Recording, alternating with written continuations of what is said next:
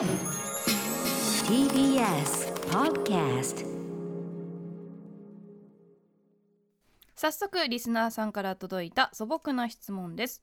こちらはですね先週番組の冒頭でご紹介した質問です、はい。改めて読ませていただきます。ラジオネーム水野また呼び捨てしちゃった。ラジオネーム水野さん。先週も呼び捨てましたね。なんかななんかまあでもまあでもそれはもうあの水野の水野の佇まいの問題。あの水野の側の問題ですね。みもう2週連続っていう。先週じゃない。どこかで、うん。どこかで誰誰か？誰かを呼び捨てしてしまったことがあって。それラジオネームでしたっけね。ラジオネームなんとか、うん。まあまあ。突然まあ呼び捨てみ水野さんとか言うとなんか水野晴郎さんかなって感じちゃうしさ。なんかそのなんか特定の水野さんって感じちゃうけどもうお水野ってもうねこれはもう水野側の問題なんで。水野さんでございます。ラジオネ大ーム。丈夫ラジオネーム。ラジオネーム水水野さん。水野様にしときましょうもはやね。水野様。え。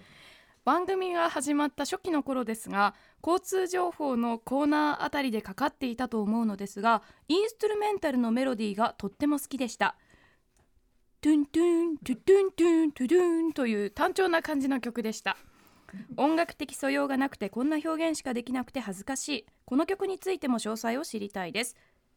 はい、先週ね。はい、そのあこの質問を受けまして、はい。えっ、とあ、えー、なんでこんなことやってるかと言いますと、はい、あの木曜日うないさんありがとうございます。はい。えー私ライムスターね、えー歌丸でございますが、ははいい、あのこの番組はアフターシックスジャンクションが3周年迎えて4年目に突入ということで、えービギナーのリスナーの方が増えるこのタイミング今日なんかね休日でもありますんでね、いよいよそのビギナーというか初めて聞くような方のためにですね、あの番組にまつわる素朴な質問疑問をねお答えしていこうということをやっていて、まさにその交通情報交通情報のあたりって言っても、まあ、交通情報の後ろに流れてる BG と、まあ、仮定するならばそれは、えー私の所属しているラップグループラライムスターの、えー曲が何種類か使われててそれのインストゥルメンタルだと。はいいうことはまあ分かると、うん。でどれでしょうねっていうんでそのトゥントゥントゥンねその、はい。なんですか？そのなんでトゥントゥントゥンみたいな。トゥントトゥゥンントゥン。トあのそこに節つけないで あの刷り込まれちゃうんで。トゥントゥントゥントゥン書いてあるとこをどれかなっていうんでね。先週ね、えー曲を何曲か聞いてこれじゃないかっていう。そうですね。で水野さんこれ聞いてこれのうちのどれですか、うん。なんてこと聞いた、はい。とそこまでして。で我々の一応あの出した推論では一番最有力はフラッシュバック夏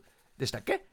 あ違うか。フラッシュバック夏のラップ入ってトゥントゥントゥントゥントゥン。私はウォークディス。あウォーク一ディス。番最初のあ時の。ドア玉の部分だから、ドゥンドゥンドゥンドゥンドゥンドゥンドゥンドゥンドゥンドゥンドゥンドゥンドゥンじゃないかとじゃないかっていうふうに推測して水野さんじゃあ答え、はいえーメッセージでお待ちしておりますってええいうふうに投げかけましたら、水野さんから返信が届きました、お返事いただきましたではめくりますねはい水野です生では聞けず後からラジコで聞きました今まではもっぱら聞いて楽しむだけでしたが60に手が届きそうな人生で初めて勇気を出してラジオに投稿したものが採用され番組内で歌丸さんとうないアナから水野水野と連呼され 嬉しいやら恥ずかしいやらすいません。はい、えー、さて責任を持ってお答えします、えー、ウォークディスウェイです。あこれだったんだ。ありがとうございます。そうですかご本人から。合ってたほら言ったじゃないですか歌丸さん。うん。私にはトゥントゥントゥントゥントゥントゥントゥンとしか聞こえないのですがお二人の分析を楽しく聞き耳というのは面白いものですねというね、はいことでございます。あじゃあお送りして合ってたあのね。ら水野さん初めてメッセージ送ってくださってたんですね。ねえ。あー嬉しいことですね。はい。まあだからこんな感じで水野水野さんあすみません。うんえっ、と 水野さんのようにですね。あの素朴なねふっと浮かんだことを今まで送ったことなくてもこう非常にハードル低く送っていただくという、これがねまあこれあのこれを機にこの番組全体もはい。全体もハードル低くね、うん。あの送っていただければありがたい。ねそして謎も答えてよかったということで。よかったです。あもう一回言っておきます。これはライムスターウォークディスエという曲で、はい。えっとアルバムで言いますとえっとポップライフというね2011年のアルバムに入っておりますので、これもいいアルバムですよ。ねぜひね。本当にこれだから一番最初でしたよね。アフターシックスジャンクションが始まった当時に、うん交通情報のコーナーで流れていた、ねえ、はい。交通情報でウォークって言われてもなんかピンとこないっていうのはね、え正直なところうん。今もね予定は未定でっていうねそうですね。曲にねはい固定になってますけどね。はい、こんな感じであの、はい。ばまあ番組の中で使われているいろんなその言葉だけじゃなくてそういう音楽であるとかいろんな要素ありますんでね。はい、こんなあたりもですねぜひお寄せいただければと、水野さんありがとうございます。ありがとうございます。水野さんあとあの呼び捨ての件失礼いたしました。ねたまに。えうんなんかメッセージに、ええ。これって印刷してくださってるじゃないですか。あの一旦プリントアウトプリントアウトしてくださってるじじゃないですか、うんうん。やっぱりなんかアナウンサーってええ。原稿をそのまま読む癖があるあとい足さない足さない癖があるかにらちょっと言い訳させていただきまなすと、るほどね、だから自分で「さん」とかをうん、足さ、足さな例えい癖が。ばニュース原稿って足さないじゃないですか。確かに確かに足さない癖がついちゃってるから。でたまにそれが出て、ラジオネーム、水野。だから言っちゃったんだよね。うん。まあまあまあまあね失礼いたしました、ね。失礼いたしました。水野さんでございまして、はい、でもほらこうやってこうキャッキャキャッキャ名前呼ばれて、ええ嬉しい恥ずかしいっていうことそうなんでね。そう言ってくださっていることではい。私は救われました。はい、ということで、できるだけ呼び捨てはさ あの控えたいと思います。あったシックスジャンクション After Six Junction. 4月29日木曜日えー昭和の日でございます。時刻は6時6分。ラジオでお聞きの方もラジコでお聞きの方もこんばんは、えー TBS ラジオキーステーションにお送りしているカルチャーキュレーションプログラムアフターシックスジャンクション通称アトロク。パーソナリティは私ラップグループライムスターのラッパー宇多丸本日はと、えー TBS ラジオダイレクトスタジオに参上しております。そして、はい、木曜パートナー TBS アナウンサーの宇内梨沙です。はい、あそういえば宇内さんにお礼を言わないと、あのー土曜日にね、あのークリーピーナッツ主催のうん。え「オールナイトニッポンゼロオールナイトニッポンの」えー日本語ラップ紹介ライブ、ライムスター出演したんですけども、なんかね見ていただいてそれをしかもツイッターで書いてすごいねありがたいことです。アーカイブ視聴させていただきまして、もうね本当に良かったです。いやいやありがとうございますね。もうなんで現場で見られなかったんだろうって思うぐらまあねちょい生で見たかったな。まあねいい雰囲気でしたけどね。ただまあもちろんねあの人数もね。雰囲気天気も良くてそうそうそうそう。あれぞ黄昏時というか。ちょうどライムスターのライブの時にねこう暗くなって雰囲気も良かったですよね。ね。気温もちょうど良かったんじゃそうないですかね。いい塩梅でございました。ねうん。だって翌日だったら開催できなかったそれこそ、緊急事態宣言が滑り込みで。日曜日じゃなくて土曜日だったからこそそうなんですそうなんです。ギリでまあ開催こう可能になったし、まあ、クリーピーは前もね武道家もちょうどこう、えー緊急事態2あギリギリでね。度目がなんかギリギリでなったりとかね、なかなかラッキーなんで、持ってる。そうなんですよ。マネージャーの森くんがなんか正解に口が利くとかそういう感じなのかな 言ってましたねね。そういうことなのかな？ね森森だけ名にだからいなね。いっぱいいるわ。ででみんながははって笑ったら歌丸さんが「いや笑うとこかな」とか言って。自分で言っといてさみたいな。笑うとこかな？ねえ。まあまあそんなことであのありがとうございます。あのねツイッターもねあのそうやってあのやっていただくうなえさんに書いていただくのも嬉しいことでしすごくたよね本当うんに素敵な演出でした。ありがとうございます。はい。さあそしてですね、あのーまあ昨日ですね、4月28日にですね、私どもライムスターの MTV アンプラグドライブというのがですね発売になりまして、ブルーレイ DVD そして、えーアルバムの方も発売になっておりまして、えー昨日発売ということで手に入れてですね、あのーは見ていただいたり聞いていただいた方からいろいろまたあのさらに感想をいただいて本当にありがとうございます、はい。本当にねちょっとまた行きましょうかね。ではメッセージ読ませていただきますね、ラジオネーム808、えー、山地さん MTV アンプラグドライムスター発売おめでとうございます。えー昨日より本編副音声コメンタリーを拝見させていただき、ね。うん。共に中身の濃い大変充実した内容だと感じました、はい。今回特に完成度の高さが印象深かったのがザ・サウナです。歌丸さんが副音声で本気でリリースしようと思ったくらいと語られたくらい本当にかっこいい楽曲にリビルト、えー再構築されていたと思います。ありがとうございますえーまたこのザ・サウナのボサノバージョンが生まれるいきさつもボボサノバボサノババージョン。が生まれるいきさつも副音声コメンタリーでじっくり聞くことができて大変興味深かったです。私自身もこのザ・サウナの原曲が入ったアルバムを持っていますが確かにこの曲だけ飛ばして聞いていました。そんな！は 失礼しました。っきり言うな。っていうコメントも失礼しましたってコメントもちゃんと書いてあります。ライムスターの楽曲の中でもあまり人気がないとされてきたザ・サウナですがこの曲自体はどういういきさつで作られたものなのでしょうか。ライムスターの過去のインタビューをネットで調べても出てこないのでぜひ教えていただきたいですなるほど。はい。えー、ということでね、808、えー、山地さんありがとうございます。あのーザ・サウナのね、ボサノババージョン、この番組では月曜日ですかね、あの、発売させていただきましたけども、あのーまあ、今回はボサノババージョンでちょっとこう、はい涼しげな、おしゃれな感じにね、生まれ変わって、今時のサウナブームにもぴったりというようなはいうんうんうん感じになってるんだけど、元は、すごいこう無機質でものすごい遅いはい。こう遅いんですよ。遅いビートの上でこうもう暑苦しいラップをかますという、あのー感じのやつでまあ不人気不人気はまあ俺らが面白がって半分うん。ネタ半分ネタで言ってるとこもあったのに、はいはいはい今この808山地さんのメールにより事実、みんなねこれ確定事実になっちゃってますよ、うん自虐しすぎちゃって、えー自虐が事実になってしまいました あのそうなんですよね、で思い出すのはだから何年前ですかね。それのあのロックインジャパンの夏のねあのロックインジャパンのやつに出た時にあの一番熱いレイクステージでレイクステージってもう灼熱地獄なんですよ、はい。昼とかは、うんうん。でその灼熱地獄でしかも裏がサカナクションってもう単なる罰ゲームみたいな時間帯があって。でそこでもうちくしゃどうせね裏サカナクションだし、バカ野郎っつって、やってやろうじゃないかこんこんな嫌がらせみたいなとこ受けやがってここの野郎やってるぜずらさーってやったらもうあのただでさえこうレイクサイドいるのが辛いお客さんがさーってさーってあれ？っつってねありましたからね。やっぱりお客に嫌がらせしちゃダメだなって。でもね違うんですよ。僕らはそのあの要はこれ入ってるのが2011年に出した「フラッシュバック夏」という、まあえっと、サマーソングだけが入ってるミニアルバムなんですよ。はい。でまあ割とこう涼しげなというのかな。しかもこれ2011年なんだよね。ちょっとこうなんていうのかな。あの東日本大震災を受けたあの夏っていうか、はい。あの海なんかも遊泳禁止のところすごく多かったですし、それこそちょっと今のコロナとはまた違うけどちょっと通じるところもあるような、はい。普通じゃない。普通じゃない夏っていう、はい。なんかそこがすごく刻印されたアルバムで全体にまあ、あの涼しいんだけど同時になんていうのかな。ちょっとこう若干こう景気の悪さじゃないけどちょっと寂しさとか、苦みが入ったようなアルバムでもあって。で、まあ、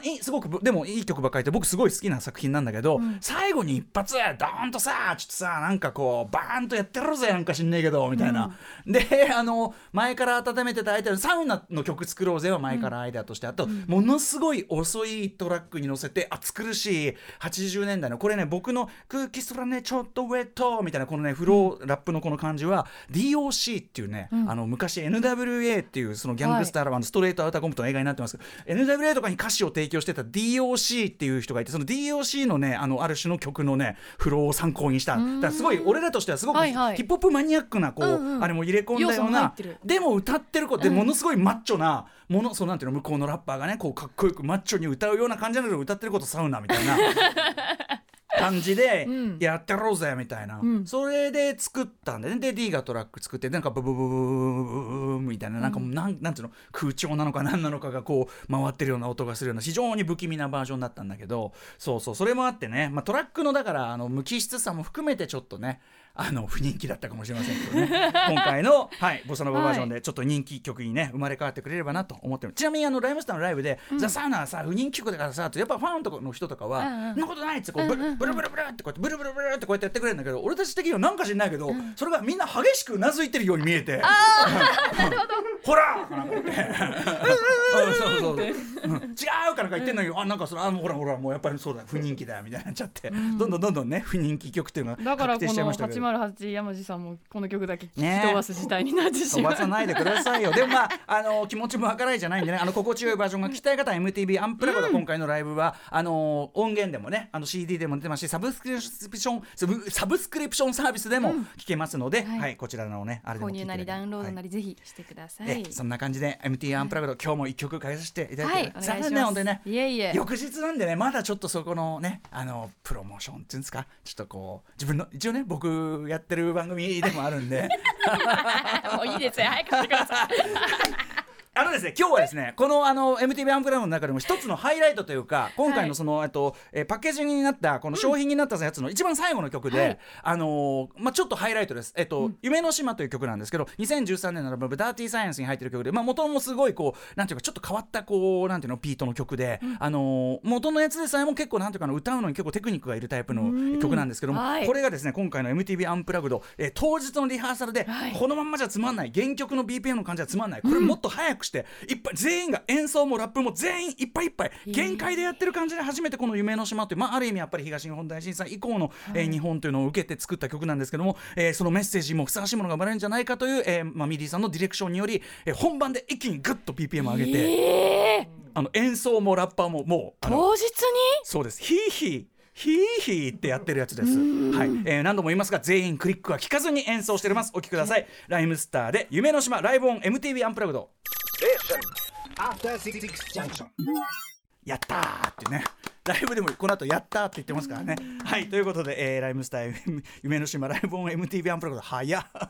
バカ早いバージョンで。すごいわ何をやってるんだっていうね、やうんストリングスチームとかもうクフィーフィーフィーフィーともうね大変ですからライブでやってしまう大変ですよね。はい、まあそんなこんなですねごいです。はい、あのでも本当にこういう面白い試みをいろいろやっております。えっ、とこのね MTV アンプラグドライムスター映像化作品は、えっ、とブルーレイ DVD、えーこちらがですねブルーレイ6380円、DVD 5500円、えーそして音だけ聞きたい方はライブ CD これライムスター初のライブアルバムとなります。こちらも発売中。そしてあの配信ねサブスクリプションサービスでも聞けますので、えー皆さんお気軽にというかねあのここも早くなっちゃってるよ、うん、ごめんそう 影響されちゃう。はい明日もまた一曲かけさせていただきます。はいそうということで、えーあえーさまざまな面白を発見して紹介する。なんだ引っ張られるねこれね。カルチャーキュレーションプログラム「アフターシックスジャンクション」今夜のメニュー紹介ですえーこの後すぐカルチャー界の気になる人物ことをご紹介するカルチャートークのコーナーです。今夜はラジオ DJ でイタリアカルチャーの伝道師野村正夫さんが登場です。イタリア映画祭2021のおすすめ作品をご紹介していただきます。そして7時から毎日日替わりでライブや DJ プレイをお送りする「ミュージックゾーン Live Direct」今夜のアーティストはこちら。